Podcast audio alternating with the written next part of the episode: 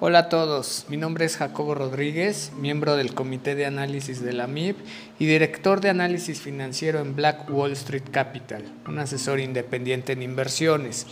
Y pues bueno, el día de hoy les platicaré de nuestras expectativas sobre los mercados financieros globales.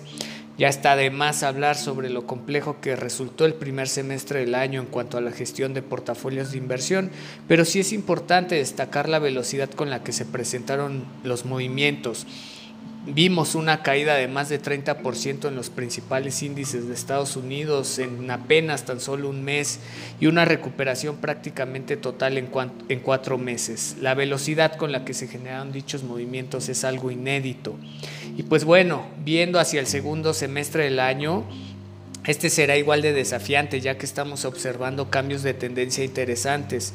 Por un lado tenemos una debilidad general del dólar, esto debido a las fuertes inyecciones de liquidez en Estados Unidos como consecuencia de la pandemia y el impacto económico que esto tendrá, pero que también responde al proceso electoral en dicho país. Hay, que recordar que en noviembre vamos a tener las elecciones presidenciales y a medida que se acerque la fecha, pues la volatilidad crecerá. De hecho, hay que decir que en todo el mes de julio se observó fuerte salida de recursos de activos de Estados Unidos que se destinaron a instrumentos principalmente de Asia y Europa, es decir, está habiendo una reconfiguración en, dichos flujos.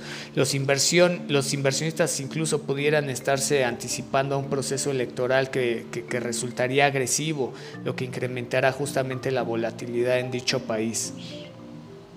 La propia debilidad del dólar ha llevado a que los commodities se aprecien. Tan solo hay que mencionar que el, oro ya superó los 2 mil dólares por onza, mientras que la plata ganó alrededor del 20% en agosto. Estos movimientos nos llevan a pensar que se está presentando una reasignación de activos global con el objetivo de buscar maximizar eh, la generación de retorno. ¿no?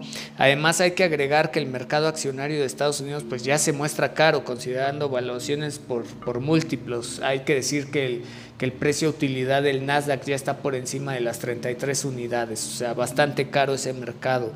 Y pues bueno, nuestra principal tesis de inversión sigue siendo positiva para el mercado accionario a pesar de lo que ya, ya platicamos, y es que históricamente los años electorales son positivos y más cuando se presenta una reelección pero no descartamos justamente correcciones importantes a lo largo del tercer trimestre, incluso al inicio del cuarto trimestre pudiera eh, resultar bastante retador participar en dicho mercado. Y es por esto que estamos recomendando buscar valor también en otras clases de activos como pudieran ser bonos y acciones de mercados emergentes y también de Europa. Europa nos está gustando mucho como destino de inversión y sobre todo si continúa la debilidad que, hemos observado en el dólar en las últimas semanas. Eh, va a ser muy importante mantener la diversificación con activos de refugio, eh, como pudieran ser justamente los metales preciosos. No descartamos que el oro continúe subiendo si es que eh, los inversionistas siguen buscando justamente dónde refugiarse y también los bonos de grado de inversión, ya, los, ya lo mencionábamos, principalmente de Europa.